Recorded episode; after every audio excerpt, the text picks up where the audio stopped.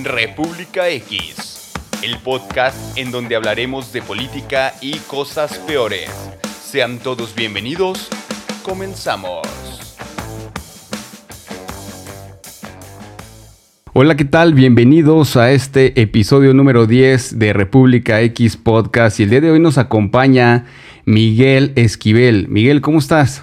¿Qué onda, Felipe? Muchas gracias por invitarme acá Este, a hablar contigo para todos los republicanos. ¿Ya cuántos seguidores son?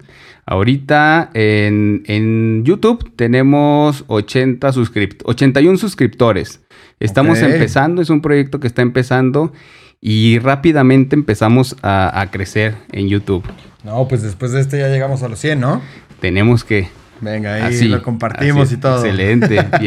bienvenido, Miguel. Gracias por aceptar la invitación que te, que te hice para que vinieras aquí al podcast. Eh, realmente aquí en el podcast pues hablamos de política y cosas peores. Ok. Pero este es un espacio plural. Aquí hablamos de todo tipo de temas porque yo soy de las personas que creo que la política este, no nada más se enfoca en partidos políticos, en el gobierno, sino va más allá las políticas que implementan los gobiernos impactan sobre toda la sociedad, se dediquen a lo que se dediquen. Venga. Este, para empezar, eh, bueno, eres de la Ciudad de México. Sí. Toda tu vida. Soy el primer chilango que tienes aquí en tu podcast. El segundo. Ah, bueno, sí. Bueno, porque, el, porque primero, el primero soy yo.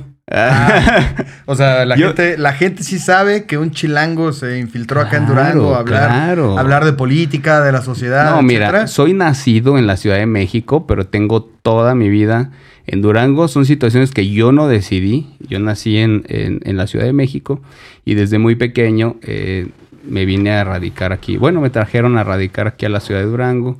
Yo me considero duranguense, inclusive mi familia que radica en la Ciudad de México, pues me dicen el duranguense porque, pues sí, porque pues sí, acá, acá, alguien te dice el chilango o algo así. Pues no, porque pues no. Nadie sabe. No, ni los rasgos. Bueno, pues mira, ya una verdad que saben de ti para el día de hoy. Muchas, pero ¿a qué te dedicas? Cuéntanos algo de ti, Miguel. Que... Mira, sí te voy a hablar un, poco de mí, pero solo quiero decir que a mí me hubiera gustado que me invitaras la semana pasada en el episodio que grabaron con este Samuel Herrera. Ok.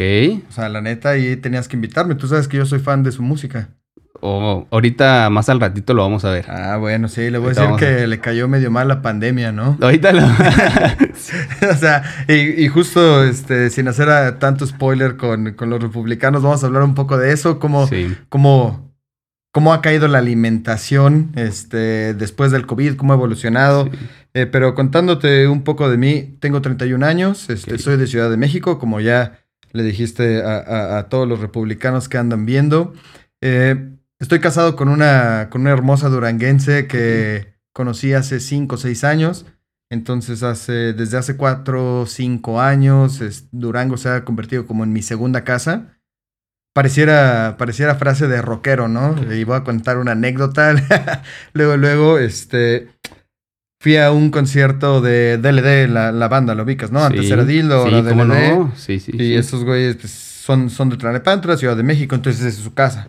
¿No? Los he ido a ver a Oaxaca, los he ido a ver a Puebla, los he ido a ver a Guadalajara y siempre se avientan la misma frase, güey.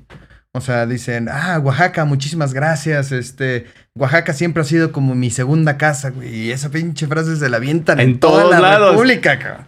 ¿No? o sea, no, pero honestamente para mí sí, Durango es como mi segunda casa. Quisiera aprovechar para mandar un saludo a la familia Gamero Barraza que se ha hecho, se ha encargado, ¿no? De, de recibirme con todo el calor que da Durango, una ciudad muy bonita y, y, pues gracias a ellos también te conozco a ti, ¿no? Entonces, pues muchísimas gracias por todo. Y hablando un poco de mí, igual este, tengo varios hobbies, me gusta mucho el fútbol, me gusta mucho la música y también uno de mis, el tercer hobby que es más importante y se vuelve muy relevante porque es a lo que me dedico, es la, comida, ¿no? La alimentación. Muy bien, Miguel. Oye, ahorita que lo, mencionas, bueno, un saludo a la familia Gamero Barraza, ¿cómo no? Sí, también muy estoy, bonita. Estoy casado con una barraza también. y nos va bien. Y nos va bien. Sí, Yo soy felizmente casado. ¿Tú cómo estás? Felizmente casado. No, súper bien. No, claro que sí. Felizmente casado. De hecho, mi boda fue el fin antes de COVID. Sí. ¿No? Por ahí siempre habían dicho que los matrimonios son difíciles los primeros años. Este, imagínate ahora con pandemia, ¿no? o sea, me, me, ha tocado vivir, eh, ya cuánto llevamos, como año y medio, casi dos años en, en la pandemia. Eh, pues digamos que en un nivel más, más intenso, viviendo diario con, con, con, esta Mariana, con mi esposa, pero no hay día que yo no le diga que la pandemia, a pesar de todo lo malo que ha traído, pues para mí me ha dado una de las épocas más bonitas de mi vida, ¿no? Que es la oportunidad de estar día, tarde y noche con, con ella y, y, conocernos mucho mejor. Claro que sí, ¿no? Y en la Ciudad de México, ¿cómo se vivió la pandemia? Un poco brevemente, ¿cómo? Porque entiendo, existe un poco distinto a lo que vivimos aquí en Durango. Durango es un estado pequeño, literal. Somos alrededor de un millón seiscientos mil habitantes, pero en todo el estado. La pura capital debemos de andar entre a lo mejor unos 600 mil aproximadamente, son datos aproximados. La otra estaba revisando eso con, con, con, mi suegro y sí, eran como 600, 700 mil. Así es. Pues la verdad, o sea, yo te diría que depende cómo, cómo la vivas, ¿no? O sea, como hay gente que no se cuidó nunca, como hay gente que sí se cuidó. Eh, podría decir que nosotros fuimos de las personas que intentábamos cuidarnos, cuidarnos este, en la mayoría de tiempo. Eh, no salir de casa, tener mucho cuidado cuando salíamos, etcétera.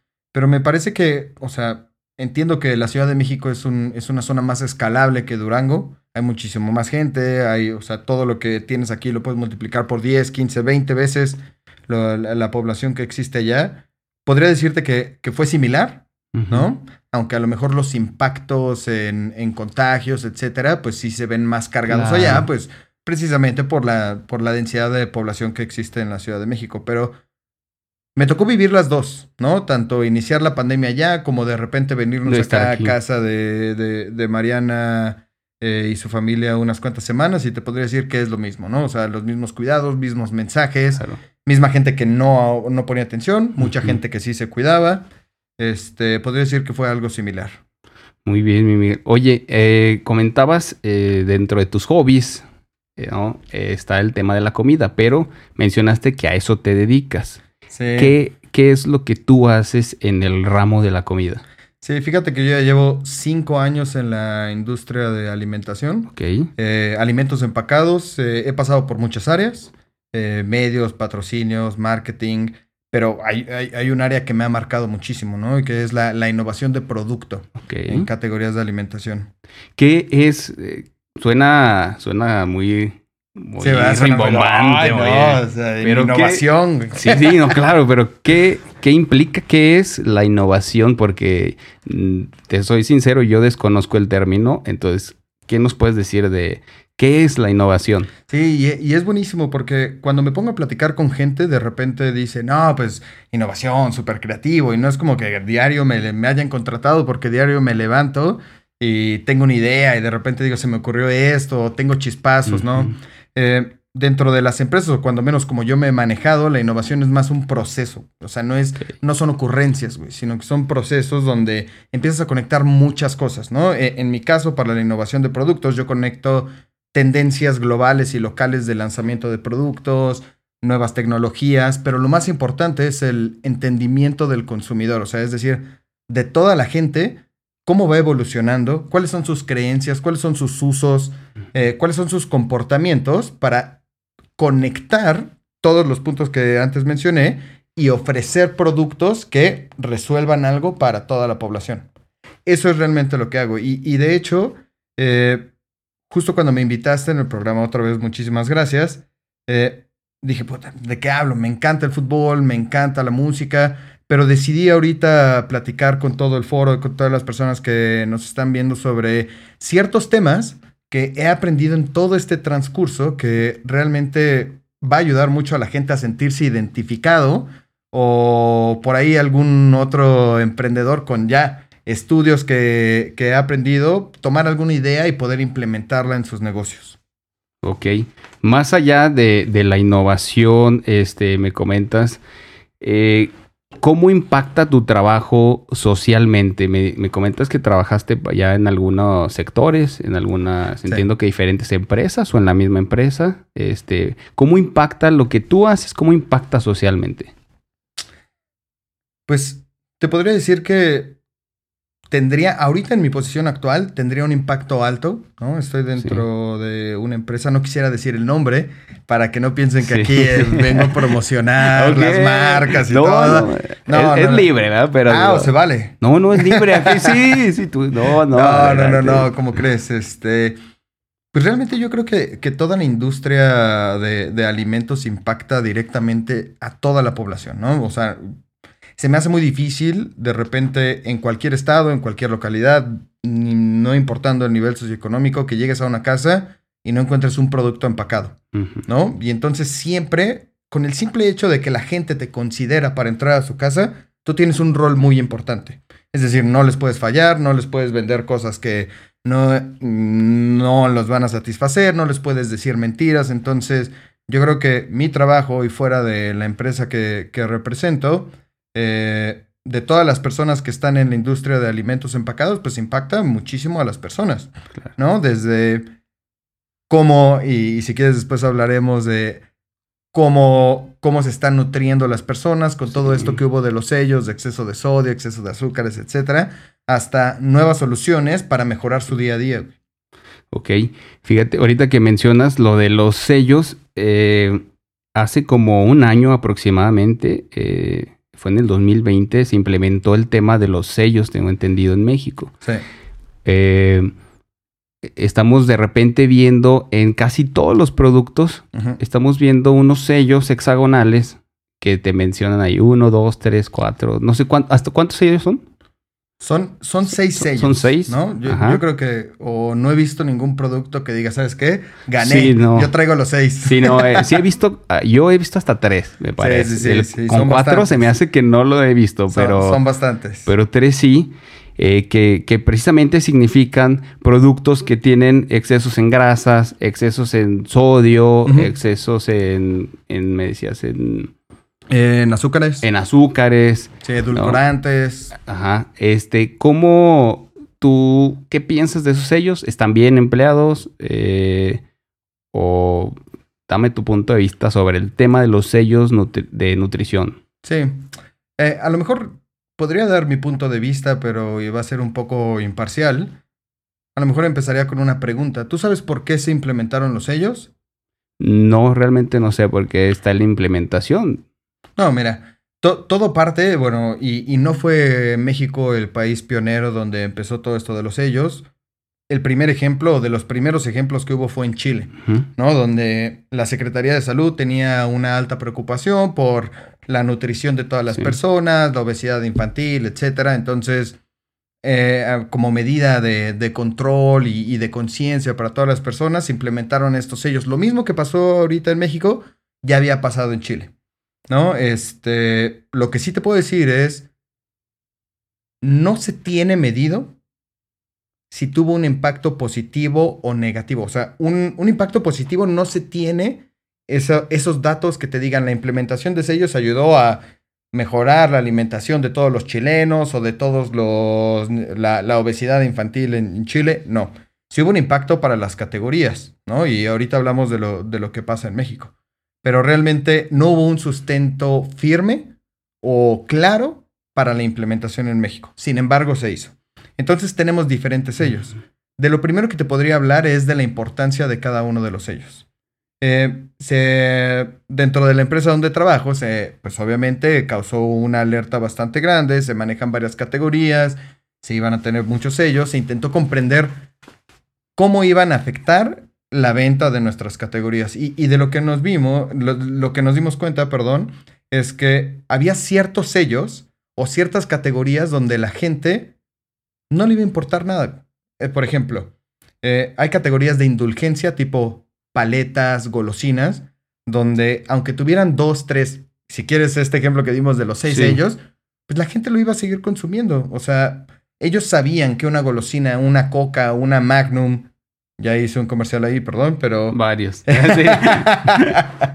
Eh, iban a tener sellos y no porque tuvieran un sello les le iban a dejar de consumirlo. Entonces hubo un impacto que era el, el realista, ¿no? El sé que tienen sellos, no lo voy a dejar de consumir. Los sellos que más impactaba, que más impactaron y que generaban mayor conciencia para la población mexicana eran estos sellos que iban muy enfocados a los niños.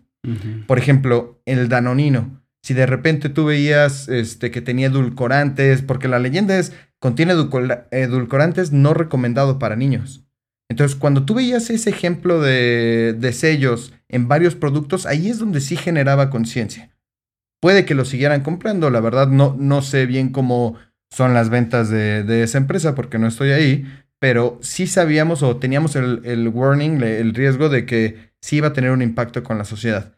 El segundo rubro donde sí impactó bastante fue en todos estos productos que te venden algo mejor para ti, que son saludables, que son light. Por ejemplo, algunas mayonesas que se llaman mayonesa light, pero tienen exceso de grasas. Entonces, cuando veías estos mensajes incongruentes entre los productos y los sellos, era algo que también le iba a afectar al consumidor. Eh, no sé si aquí se vendan o si los conozcan. Hay unos como merengues que se llaman Don't Worry, que se supone que te ayudan a, darte esos gustitos con, con, bajas calorías, etc. Y tenían tres sellos, güey. Entonces, ese, ese fue el impacto, ¿no?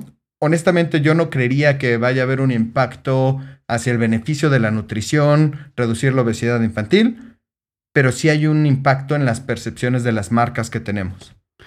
Ahora, eh, es, esta dinámica llegó a través de la norma 051, porque es a través de una norma, pero eh, ¿cómo va a seguir caminando?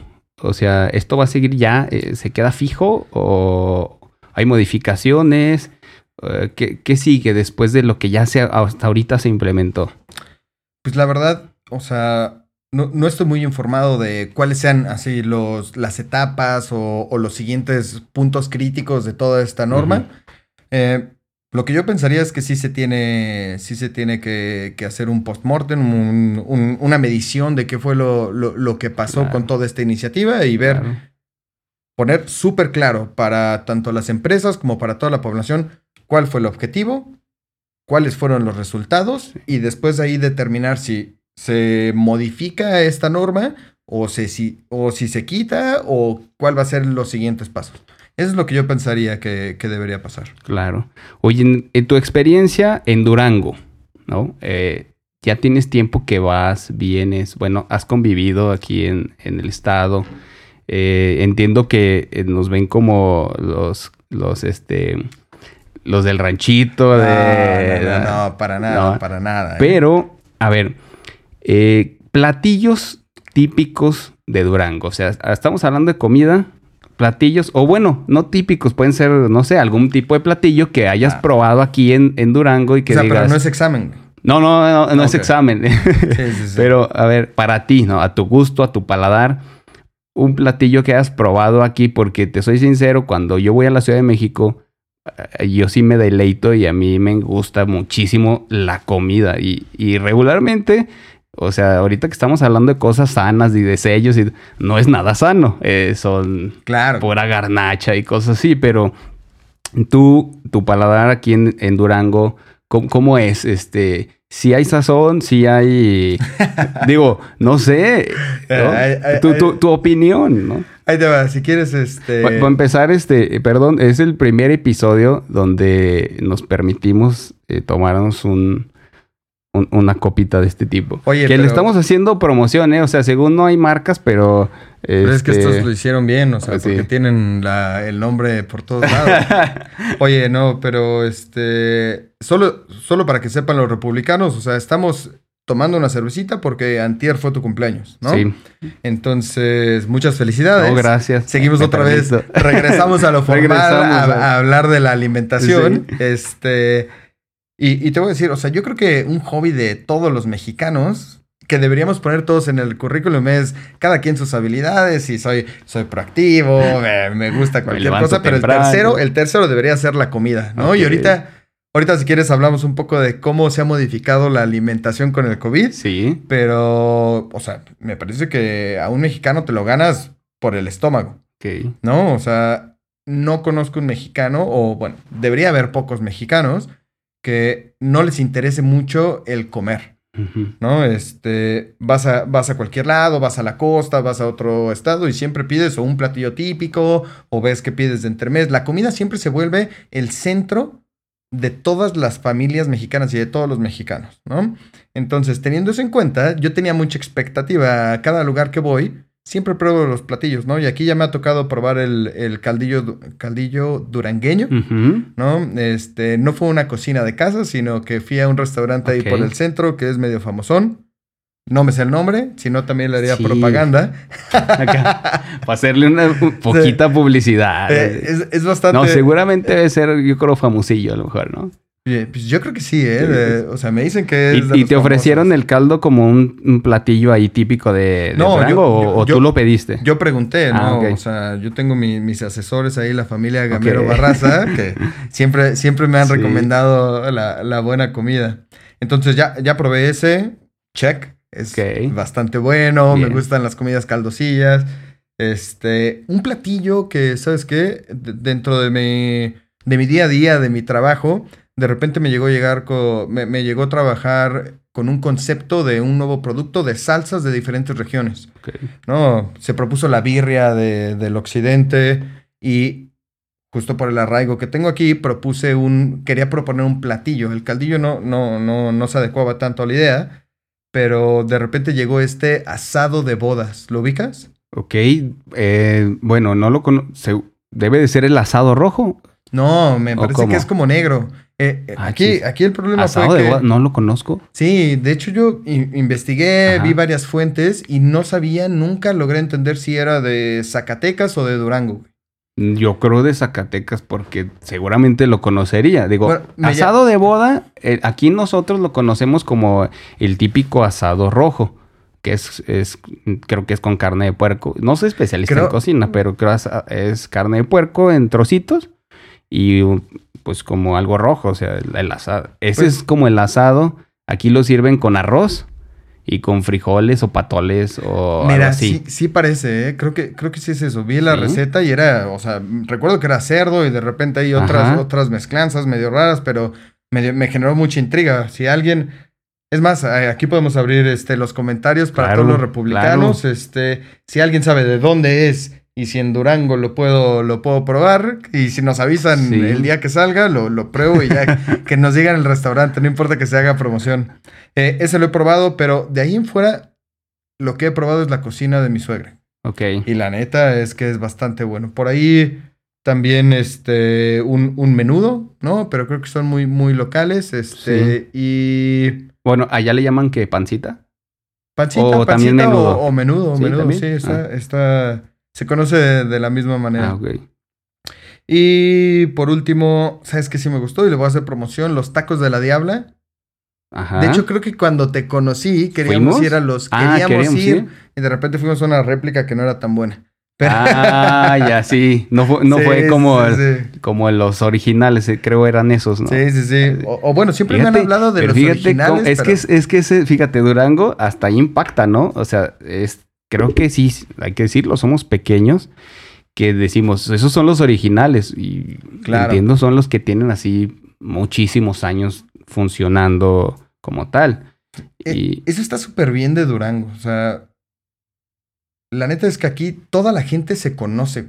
O sea, e, eso es algo que, y, para tomar el, tema de la política, y, que, porque este podcast es de política, ¿no? Y cosas peores. No, no, no, pero para regresar un poco a la política y que digan, ah, no, ya no es de política. Ah, sí. no, no. Sí, o sea, a mí me parece muy interesante este, esto que pasa en ciudades que tienen menos población, que la gente es más unida, es vas a cualquier lado y conoces a, a, cualquier persona, ¿no? Sí. Este, llevándolo un poco hacia la política, yo quisiera preguntarte, porque ahí la neta me, considero un experto y quisiera saber cuál es tu punto de vista, porque para mí, creo, o, siempre me ha pasado en las pláticas que he estado que sale algún, una pancarta de un político, político en la, en la televisión, y las personas con quienes estoy conviviendo dicen, ay, ese es conocido de tal, ay, ese es el primo de tal, ay, ese es el tío de tal persona, ¿no? Como que los políticos están muy cercanos a la población. Eh, entonces por ahí siempre me ha generado varias, varias, varios cuestionamientos de, de, cómo funciona la política acá, ¿no? Yo pensaría que al tener tan cercano a los políticos, podría ser más fácil exigirles y pedirles cuentas. ¿Tú crees que eso pasa aquí? Así como un tema muy personal, eh, creo que no, ¿eh? No, y que creo que inclusive es contrario. Si son más cercanos, menos, menos le haces el señalamiento. Realmente no sé eh, por qué pasa eso, pero regularmente eh, tú no ves al, al primo o al tío o al papá, inclusive este, señalando cosas de su hijo político, de su primo político. O sea, claro. y, tu apreciación es, es, algo que pareciera que debiese ser así, ¿no? Pero no sé, tendríamos que hacer diversos estudios sobre el comportamiento de, de la comunidad, del ser humano como tal, para ver por qué hacemos eso.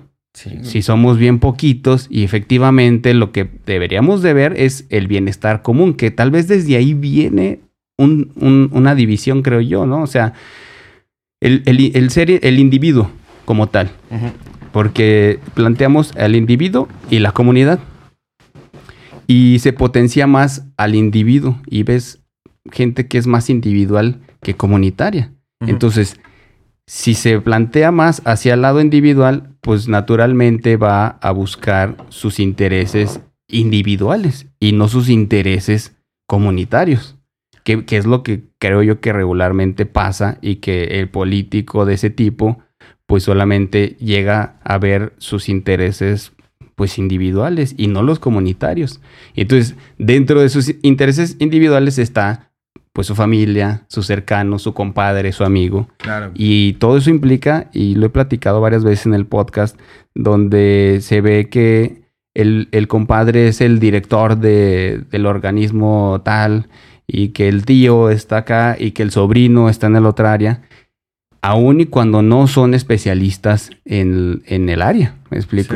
por el simple hecho del compadrazgo, tienen un puesto para obtener salarios eh, buenos, ¿no?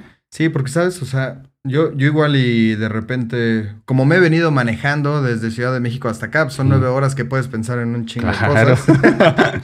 Entonces me, me, había puesto a pensar en la política y más como sé que tú habías estado y eso. Sí. Eh, hasta, hasta lo pensaba al revés, ¿no? O sea, pareciera que también los políticos, al tener tan cercano al pueblo, al tener tantos conocidos, al ver realmente, o sea, eh, pensaría que cualquier político que está dentro del estado de Durango, pues sabe, o sea, ha, visto desde lo, más feo hasta donde le ha tocado estar y sabe cuál es el camino y sabe cuáles son las dificultades que, que tiene el estado. Pensaría que eso genera más empatía con ellos para ponerse a hacer las cosas, ¿no? Pero de repente se siguen escuchando las mismas cosas, las mismas pláticas que en Ciudad de México que es, ay, ese nada más es ratero, ese nada más con amigos, ese las mismas pláticas que se tienen desde hace años. Entonces, ese es un efecto súper, súper curioso que, me, que quería preguntarte y más porque tú estás más envuelto acá y, sirve que a lo mejor la, gente conecta con eso. Y, por último te iba a decir una, una pregunta, ¿no? ¿Tú crees que aquí en Durango porque en Ciudad de México pasa algo. Habiendo tanta desconexión con, los candidatos, porque a veces, muchas veces no los, no los conoces. es que son muchísimos. Son muchísimos, muchísimas personas, muchos candidatos. Pareciera que los partidos políticos en Ciudad de México son como equipos de fútbol. ¿No? Donde de repente pues le voy a este y lo protejo subjetivamente, no importa que son güeyes, no importa que son buenos, no importa nada. Son partidos y ahí me aferro. Pueden cambiar entre sí y ahí, ahí voy a seguir. Eh, aquí pasa lo mismo o aquí la gente se va con las personas. Es decir, de repente tengo a mi conocido en el PAN, pero cambió después al PRD y entonces los del PAN ya son unos, son unos ojetes y para los del PRD ahora sí ya son buenos. ¿Tú crees que eso pasa aquí en la política de Durango? Lo mismo pasa aquí en Durango. Lo mismo. O sea, me parece que eh, es un escenario que se viene replicando ya no solo en Durango, ni tampoco en, México, ¿eh? sino me parece que esto ha pasado en otros países. Digámoslo así, em, he planteado mucho el tema de, Vladimir Putin. Es más fuerte su figura que el partido que él, que lo bandera. Entonces, si él mañana se cambia de partido, o de color, o de ideología, lo va a seguir la gente porque lo siguen a él. Esto está pasando en el mundo. La, la gente está siguiendo. Es como el peje. Ajá. Aquí hay gente Andrés Manuelista que sigue a Andrés. Y que inclusive dice, Morena, yo no quiero nada con Morena, pero nada, ni a la esquina con ese partido. Pero dice, con Andrés, voy con él. Entonces se está replicando, pero está replicando en el mundo. En El Salvador se replicó también. Los partidos políticos han perdido durante los últimos años, han perdido credibilidad. Y tanto es que, por decir, digamos, hacen sus estatutos. En sus estatutos establecen cuál es la ideología del partido. Y precisamente como seres sociales, pues nosotros tenemos ese abanico de oportunidades, de colores, para determinar cuál es mi ideología, ¿no? Pero por decir, los partidos de izquierda, ahora en la actualidad, pues están eh, fusionados ya o aliados con los partidos de derecha. O sea, ya no hay, ya no hay una ideología como tal. La izquierda ya no existe como tal. Y una persona que dice yo soy de izquierda, ¿hacia dónde se va? Sí. Entonces, eso ha propiciado, creo yo, que eh, los personajes, las figuras, eh, sean más fuertes que inclusive los partidos políticos. Y en Durango no es la excepción. Hay figuras políticas que son más fuertes que los partidos políticos y lo han hecho y ha pasado durante los últimos años que figuras políticas se cambian de color y haz de cuenta que es me llevo mis canicas, ¿eh? o sea, traen, digamos, suena feo tal vez, pero traen un capital político, Sí. pero es una realidad. Entonces, yo creo que tendríamos que hacer más allá eh, un, un estudio a fondo sobre el comportamiento de la sociedad, que ha venido pasando con la sociedad. Es como lo que platicaba hace rato con la pandemia. E- ese acto de la pandemia nos cambió Claro. y nos cambió en muchos aspectos, pero también en el tema de la comida, tú lo mencionaste. ¿Cómo, cómo impactó la pandemia en la comida? O sea, porque créeme que ahorita lo mencionaste y yo dije, mm, es algo que yo en lo personal, no, créeme que no dije, ah, eh, aquí detecté este cambio, pero ahorita que lo mencionas me parece que efectivamente debió de haber generado un impacto y pues me gustaría conocer qué tipo de impacto generó o qué está pasando con la, con la comida después de esta pandemia. Sí, Felipe, y ahí la neta, obviamente la pandemia afectó, o sea, afectó nuestras vidas desde que nos levantamos hasta que acaba el día, en el sector político, en el- la industria, güey, en nuestra, nuestra cotidianidad, La hasta- música, o sea, la este, música, claro, claro. emociones. No, no, hombre. Yo, yo lo que voy a intentar aquí explicar y lo voy a intentar hacer de la manera más resumida para todos los republicanos que nos están viendo y, y- y todo basado en estudios, ¿no? Sí. O sea, no, no voy a decir lo que yo pienso, sino cómo, cómo a través de todos los estudios que se han corrido, Sí. lo voy a dividir en tres etapas, ¿no? Entonces, la primera etapa de, de cómo afectó la pandemia a la alimentación del mexicano, y este es un dato súper interesante, es que culturalmente el mexicano relaciona la, la incertidumbre con el comer, con, y, pero no con el comer lo que sea, sino que es comer indulgente, ¿no? Hay algo en la comida indulgente, es decir, papas, este, helados, pizzas, donitas, las conchitas, etcétera, que da confort, da ese apapacho, te hace sentir que todo está bien en épocas de incertidumbre. Y entonces, en los primeros meses, la etapa 1 de la alimentación post-COVID fue eso. De repente, nuestro ADN como mexicanos nos hizo de repente darnos esos, esos gustitos. Si estamos todos en familia, confortar a toda la familia con alimentos. Y por eso, o sea, si te das cuenta, toda la comida indulgente, y a todos nos pasó, que empezamos a subir algunos kilitos empezando la pandemia. Entonces, Híjole. eh, este, este mensaje es para todas esas personas que subieron algunos kilitos después de la pandemia, no importa, está bien, está dentro de nuestro ADN, ¿no? Es algo, es algo que el mexicano busca como, como confort, es, algo, es un Sí. hecho, ¿no?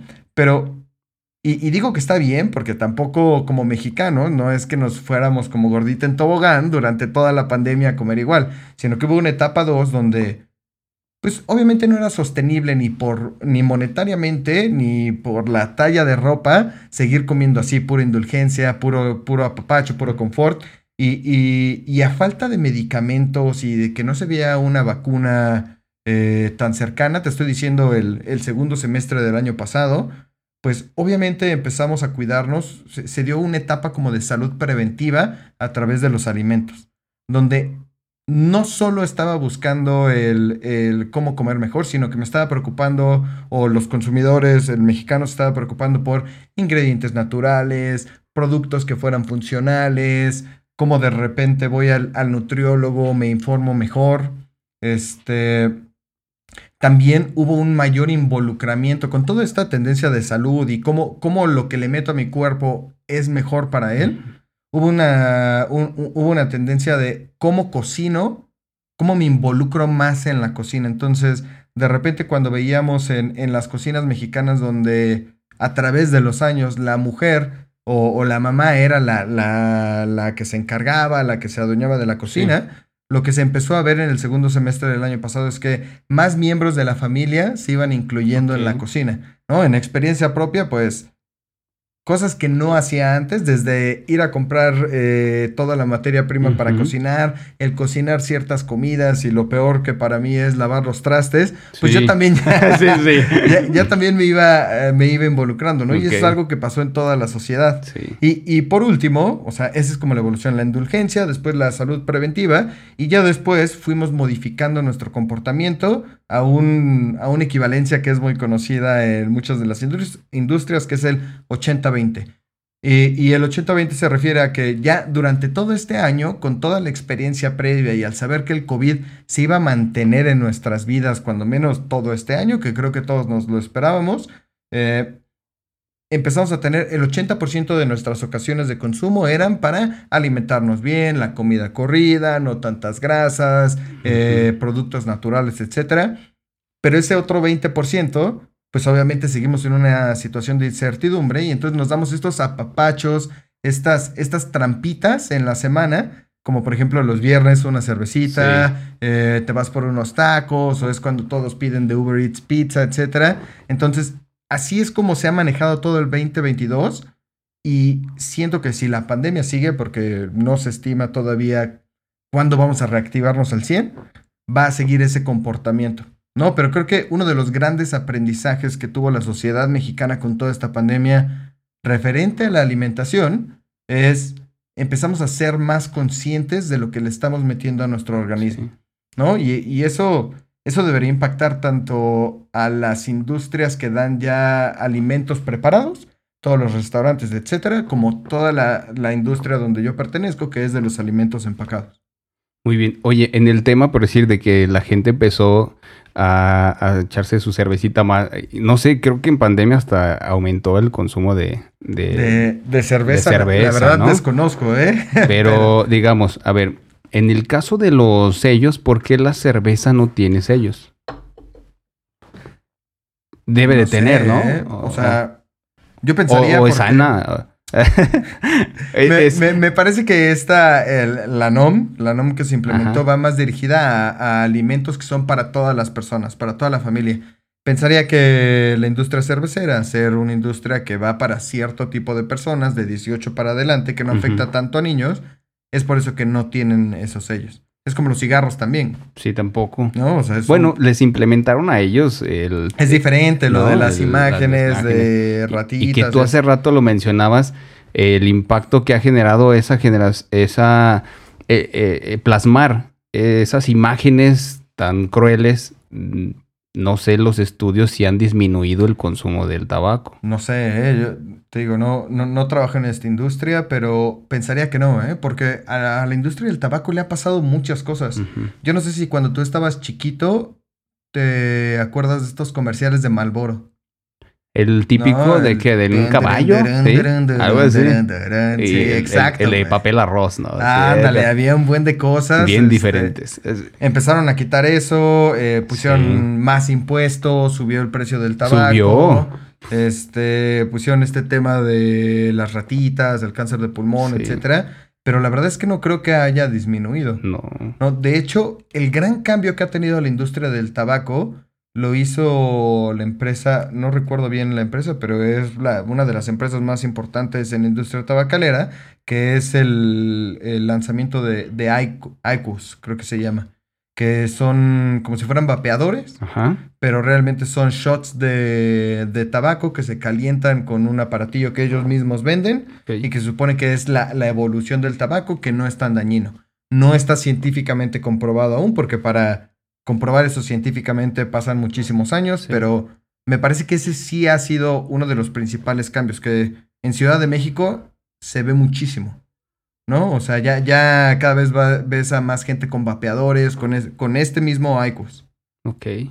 Sí, los vapeadores este, llegaron también a generar así como que querer eh, disminuir. Bueno, eh, ya no sé ahí si es disminuir o es negocio, ¿no? Por decir, y yo creo, finalizo con una pregunta. Venga. Eh, en el caso de las empresas a las que trabajas o te has dedicado, eh, ¿realmente se preocupan por la alimentación del ciudadano o es negocio? Estoy pensando, ¿eh? Porque no, no, me gustaría ser súper lineal y decir que sí y que no. Creo que hay varios, varios ámbitos. En las industrias donde he estado, me parece que el consumidor siempre ha sido un pilar, ¿no? ¿Y eso qué significa? Que Pero No, cons- no. consumidor, hablamos de consumidor eh, las que personas... paga, No, las o el personas que consumidor compran el que- producto. pero hablando desde el área económica o desde el área... No, la- o sea, me, Nutrimental. me- me refiero a, la- a las personas y por eso, por eso lo quisiera partir. O sea, jamás le vas a mentir al consumidor. ¿No? E-. Eso es lo que pensaría. O sea, si tú de repente. El producto es tan claro como lo dice tu etiqueta. No va, si de repente no tiene la leyenda de ingredientes naturales, es porque probablemente tendrá algún ingrediente que no sea natural o algo así, pero créeme que yo nunca he visto que se ponga, ¿cómo decirlo? Que, que se ponga en tela de juicio la ética de las empresas donde yo he estado, anteponiendo un beneficio económico. ¿no? O sea, a mí la, la verdad es que nunca me ha pasado. Otro es, sí veo muchos programas enfocados a nutrición. Ahora con los sellos es cómo reduzco los sellos en una categoría de las que llevo que es salsas, Sí. eh, que normalmente llevan exceso de sodio porque las salsas se preparan con sal. Sí nos hemos estado preocupando en cómo quito ese sello para dos cosas, ¿eh? O sea, también para beneficio económico, si eso me da una ventaja versus todo lo que existe. Y la otra es cómo un- en un programa de 5 a 10 años voy mejorando la nutrición de mis productos. Lo que yo siento que flaquea más la industria de alimentos, ahorita, que ya es súper importante y lo he visto de- Claro. en los últimos cinco años, es el tema sustentable. ¿no? Este, mucho se habla de que está en tendencia, de que hay ciertas acciones, pero me parece que todavía ni el consumidor, ni siquiera las, las reglas de comunicación están bien definidas para el tema sustentable y es un área gris donde puede haber un efecto que se llama greenwashing, ¿no? Ahorita está muy, muy de moda en el marketing y es decir, hacer campañas que soy sustentable cuando en el papel, ya cuando pongo a ver cuál es mi impacto ambiental, no estoy mejorando nada. ¿No? Entonces de repente puedes ver productos que dicen eco-friendly, pero eco-friendly puede significar cualquier estupidez Sí. y no estoy impactando bien al medio ambiente. ¿no? Entonces, creo que el, el eslabón más débil de la industria de alimentos, que es la que yo he trabajado, es claridad en cómo se va a reducir el, em- el impacto ambiental este, a corto, mediano, largo plazo, ¿no? ¿Cómo se debería regir alguna norma que no te permita mentirle al consumidor?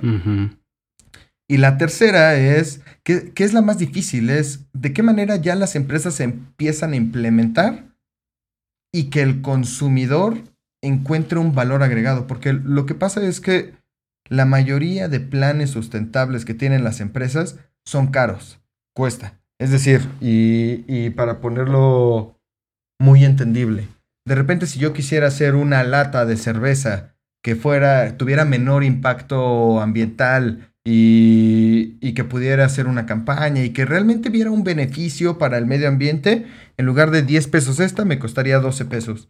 Pero ¿qué es lo que pasa? Que si tú haces todo ese rollo para reducir el impacto ambiental, va a costar 12 pesos tu lata, pero las personas no te van a comprar, no le ven el valor agregado.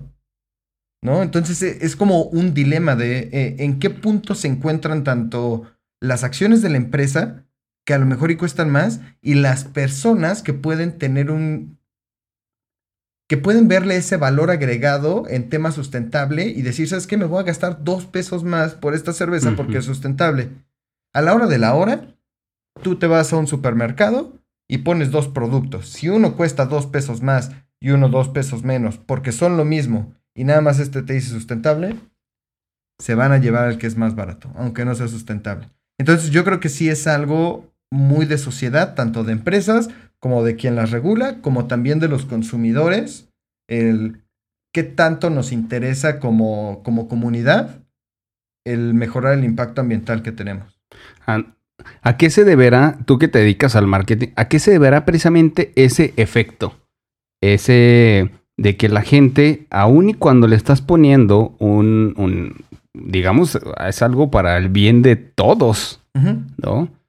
Aún así, es más, hasta por centavos se pueden llevar el que es más barato. ¿A qué se debe eso? Pues es que justo te devolvería la pregunta, o sea, ¿a qué crees, a qué crees que se deba? Bueno, así como tal, eh, mi punto de vista sería muy personal, sería que la económicamente estamos más preocupados por la economía que por la sustentabilidad del planeta. Claro. Me así de bote pronto, yo diría que sería eso. Pero si hubiese algunos estudios que pudieran determinar por qué, por qué, porque esto sucede prácticamente en casi todos los productos. O sea, si te fijas, ni, ni dijimos qué tipo de producto. Claro. Cualquier tipo de producto que le pongas de esa manera. Es que es, es una verdad y, y, hay algo que aprendí en los últimos años sobre la sustentabilidad, es la sustentabilidad es relativa y en muchas maneras. te voy a explicar uno. De repente hay algunas industrias que dicen que trabajan con un tipo de PET que es reciclado, que etcétera, y que te dicen que es sustentable. Y realmente ese material no es sustentable porque para reciclarlo necesitas una planta, mm, la cual solo existe una en México, entonces te sale más, o sea, tiene mayor impacto ambiental por el combustible que genera ese PET, el llevarlo a otros países a que lo reciclen, entonces es relativo. ¿no? Aquí pareciera que lo más sustentable en México es el vidrio, ¿no? Eh, y depende, depende de muchas cosas. No quisiera hacer una afirmación porque depende de muchas cosas. Lo mismo en el tema que acabas de poner, ¿no? O sea, la sustentabilidad, pues no va a ser la misma que tienen en Suiza a la que tenemos aquí. Porque aquí la gente va con 50 pesos a un bodega ahorrará a comprar lo que tiene que comer en dos, tres días. Entonces, no le va a importar, el 50% de la población está en la, en la situación que te acabo de explicar, y le va a valer madre si de repente este tiene un sellito verde y que impacta menos al ambiente. Porque lo que nos estamos... y no solo al ambiente, sino que te pueda generar a ti mismo, ¿no? O sea... No sé, de eso no estoy, no estoy seguro porque... tú, entonces, eh, ¿tienen ustedes algunos estudios que determinen que la gente compra más los productos que son más beneficiosos para el, ser humano, para la persona. E-, ese es otro, o sea, hay, hay, un, hay un sector de la población que para ellos la comida no le importa tanto el sabor, no le importa que sea funcional, no le importa que sea indulgente, no le importa que sea este con menos impacto a la, al medio ambiente. Ellos ven la comida como gasolina, güey. Claro. ¿No? Y entonces cuando ves la comida como gasolina, ¿qué es lo que comes? Frijoles, arroz, ¿no? Lo que sea para llenar, lo que sea para saciar. Sí, claro. Si de repente le pones papitas, ¿no? Sí. Sabritones al arroz y eso te va a saciar, lo haces. Claro. ¿No? Entonces, no es tanto que no que digan, ¿sabes qué? Este, me voy a comer este producto porque son puros químicos, pero está barato. No, eso, eso no, no pasa porque tampoco hay un producto que, o sea, o sea no se están comiendo resistol, güey. ¿Sabes? Este. No, no, lo sabemos. Yo, yo, digo, yo lo sé. Yo no. no, no, no. ¿Cuánta gente ¿cuánta gente revisa las etiquetas? A ver, todo producto tiene etiquetas, todo producto. Y todo producto dice cuántos mililitros hay, qué contiene, qué ingredientes. ingredientes. Ah, bueno, si fuese así, si fuese así y que toda la gente leyera sus productos, no debiesen de haber existido la creación de los sellos que ya mencionamos, porque ¿para qué poner sellos y vistosos si la gente lee y en las etiquetas viene todo, ¿no? No, no, lo leen, no lo leen. Exacto. gente, Es correcto. Entonces yo digo, me voy y veo, em, no sé, un pedazo de carne, porque hasta, hasta en la carne pasa eso, o sea, y realmente yo te lo digo, digo, ¿cuál es la diferencia que este pedazo de carne me cueste 500 pesos a que este pedazo de carne me cueste... Carne orgánica, ¿no? Ajá, y, digo, digo carne como un ejemplo que se me vino rápido, pero exactamente, eh, no sé, esto es orgánico y esto no dice que es orgánico, ¿no? Sí, es que, ¿sabes eh. qué? Hay muchísimos mitos de la comida. Y a lo mejor lo que podemos hacer, porque creo que aquí ya nos extendimos y nos habíamos puesto un límite de... ¿Qué? ¿40 minutos? No hay límite aquí, no hay límite. Nadie nos pone aquí el ah, pero freno. Se tiene, que festejar tu cumpleaños. Lo que podemos hacer es, si de repente, y si gustó este episodio para todas las personas que están, tienen alguna duda, algo así. Sería genial. Pudiéramos hacer un episodio 2 del chilango, de alimentos en una, tontería. ¿Cómo, se va a llamar este? Todavía no. Haz, de cuenta que hasta que reviso eh, todo lo que platicamos eh, me, a mi criterio, veo dónde está eh, la parte fuerte o el impacto y entonces ya de ahí saco un, un nombre. Entonces no sabemos cómo se va a llamar. Pues vamos a hacer esto, vamos a hacer esto. Si llegamos de aquí a lo que acaba septiembre, a los 100 fans. Ok. Y este, y, perdón, y este video tiene, ¿qué? Normalmente, ¿cuántos comentarios tienes por video? ¿Nada? No, sí, eh, eh, pero es, es, relativo, o sea, es muy raro porque... Con que llegue a 10 comentarios, Volvemos a hacer un episodio 2. ¿Te late? Solo si pasa eso. Ok, 10 comentarios. Pero que, que, los republicanos digan si hay algo de alimentación que quisieran que saber, alguna pregunta. Y, y, lo que hacemos es, vemos los, los, tópicos, yo investigo y la próxima hablamos de eso y más. Claro, excelente. Y eso y más. Sí, claro. Pues mi Miguel, muchas gracias. Te agradezco por aceptar la invitación. Eh, es el primer episodio donde eh, sacamos este tipo de marcas aquí. Muy bien, a ver, a ver qué tal sale, a ver si ah, no, vamos a ver. sale todo, todo trabuscado. No, no, creo. Entonces, este, te agradezco mucho. Eres bienvenido aquí. Es el primero, pero no es el último. Es las veces que tú quieras extender. Si gusta, si gusta, hacemos otro. No que nos digan ellos si, si quieren, adelante. Y si no, y si no, y si quieren nomás una mentada o lo que lo sea. Que sea, todo aquí estamos abiertos. Yo lo he dicho, aquí estamos abiertos. O, sabes que se estaba pensando cuando venía para acá, si de repente hay alguien que también quiera participar y hacemos un debate, ah, adelante, perfecto. Y Miguel, pues te agradezco mucho que hayas asistido aquí a este podcast número 10. El 10, el, el 10, de El 10 de Cuau y yo dije el 10 de, de Maradona. No, piensa en México primero. este, te agradezco bastante, eres bienvenido. Gracias. Eh, algo que quieras eh, finalizar, algún mensaje, algo pues que agregar. Ya, ya, ya, los dimos todos, este, esperemos que les haya gustado. Eh, y comenten si quieren que se vuelva a repetir. Bueno, pues muchas gracias a toda la gente de República X que nos escucha, que nos comparte, les agradecemos. Este es el episodio número 10. Esperen los próximos episodios porque vamos a seguir teniendo personas igual de interesantes que Miguel Esquivel. muchas gracias. Estamos aquí y